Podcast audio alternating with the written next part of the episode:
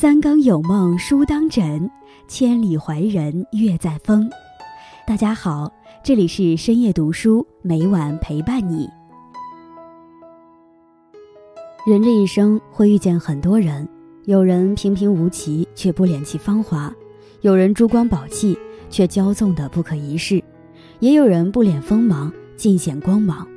提笔而书，一撇一捺写个人，却不想人字好写难做，人字好念难懂。千人有千面，心有大不同。你身边有没有这样的人？他们也许貌不惊人，也许才不出众，却在无形中有着一股别样的魅力，让你想要与之接近，放下心防，倾诉心中的秘密。一个人从表到里可以分为五个层次。外貌、能力、脾气、品格、品性，人和人刚相识的时候，总是千般情意，万般难舍。可相处久了，缺点才会渐渐暴露出来。今天易安将和大家分享的题目是：吸引力大的人大多长这样。在开始今天的节目之前，希望大家能点击订阅和小铃铛。你的点赞和评论是易安最大的动力。感谢大家的喜欢。深夜读书，因你们而精彩。俗话说：“人不可貌相。”一个人的相貌可以反映此人多方面的内容：性格、人品、家教、审美以及生活方式。性格写在脸上，宽厚豁达的人多半眉清目秀，一脸福相；狭隘善妒之人大多尖嘴猴腮，双眉紧蹙；性情喜静温和的人面相温柔善美，性格粗暴。情绪不稳的人，看上去总是一脸凶相；心术不正的小人，经常疑神疑鬼，神色慌张；而单纯善良之人，脸上总是挂满关爱的微笑，让人越看越顺眼，越看越喜欢。人品刻在眼里，人品的好坏刻在眼里。眼睛是心灵的窗户，心胸狭隘之人眼里装的满是他人的缺点。贪财好色之人眼里总是盯着女色和钱袋，喜欢无事生非的人眼里总是紧盯着别人的小错误而大做文章。相反，光明磊落之人眼里看到的是公平和正义，宽容大度之人眼里看到的是自己的未来，言出必行之人眼里看到的是诚实守信。吃饭看家教。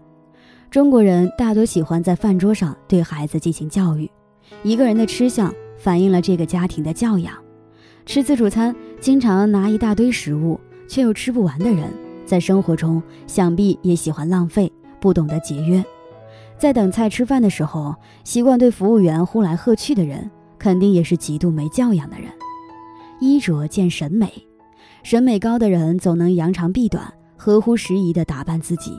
肚子有赘肉。就不会穿露脐装，腿粗穿长裙比短裙更好。户外旅行时会选择轻快便捷的运动装，上班工作时穿的是干净整洁的职业装，在家休息时套的是宽大舒适的家居服。身材看生活方式，那些年纪轻轻就已经大腹翩翩的人，要么是在锻炼方面不能坚持，要么就是在饮食方面过于放纵自己的胃。熬夜于他们而言更是家常便饭。有的人虽然年纪大了，但依然保持着匀称健康的身材。他们并非天生吃不胖，而是懂得管住自己的嘴，迈开自己的腿，几十年如一日的精选饮食、按时休息、坚持运动，与朋友们共勉。大家好，我是依安。深夜读书最新开启了新的互动环节。每周三会有一个留言周结，每个人的留言都很有见解，都很棒。我会挑选几条感触到我的留言与大家分享。感谢大家对深夜读书的喜爱和支持，深夜读书因你们而精彩。有读者 Jasper Word 在视频：不自律的人生永远养不出优秀的人。一个人越自律越幸福中留言。你的说教是有一定道理，但只有在无网络的时代合用。现在的社会，孩子好不好与家教只有很少的一部分。我有一位朋友，丈夫是副校长，妻子是教书的，生有两个男孩。大的已经是飞机工程师，而小的那位是贩毒的。我探访时能够当着我的面儿用鼻吸食四号海洛因毒品，时常一脚在监狱，一脚在社会。所以现在的犯罪分子与家教无关。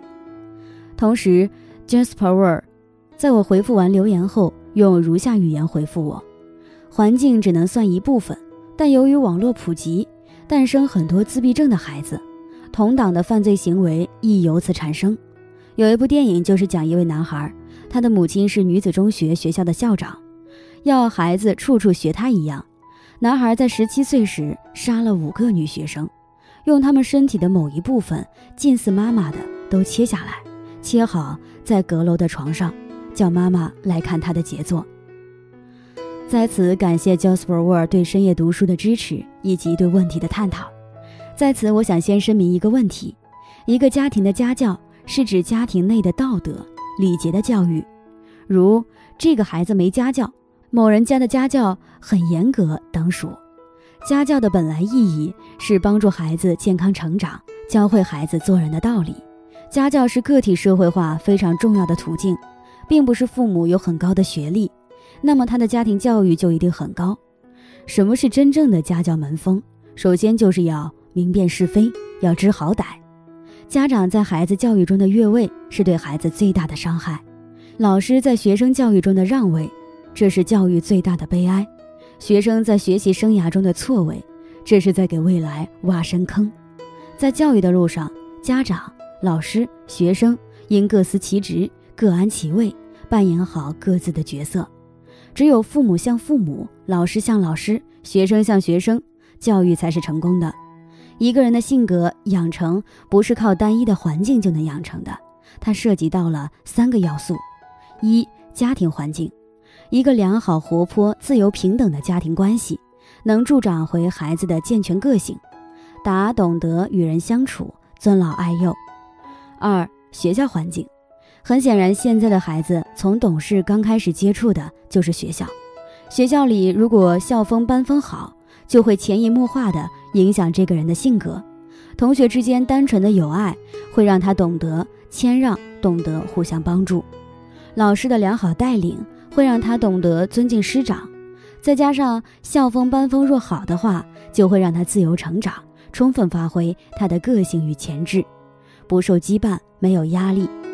三自己本身，自己如果生性不受别人教导管制，不懂是非黑白，不知道与书为友，自己经不住外界环境的一点诱惑，就很容易走上歧途，有种悲观或者消极或堕落等等的不成熟的个性。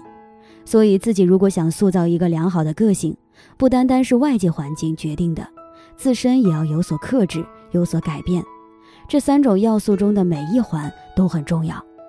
之前看过这样一个新闻：十三岁的神童魏永康以总分六百零二分考进湘潭大学物理系，成为当时湖南省年龄最小的大学生。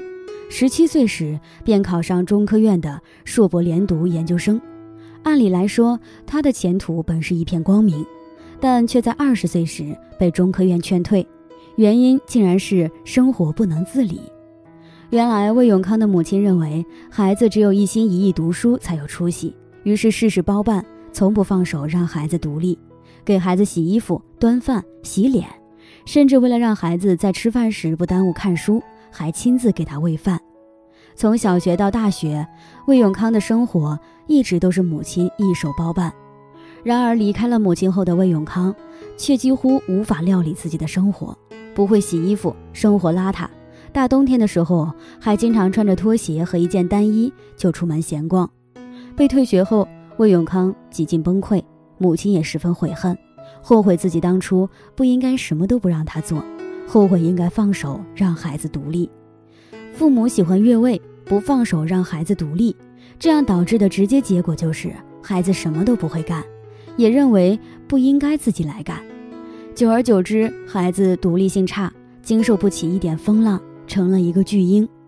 教育孩子这件事，过程错了，结果就一定错。所以，父母在养育孩子的过程中，从小就要正确引导，万万不可越位，事事包办，该走的路让孩子自己走。只有这样，孩子才飞得高，飞得远。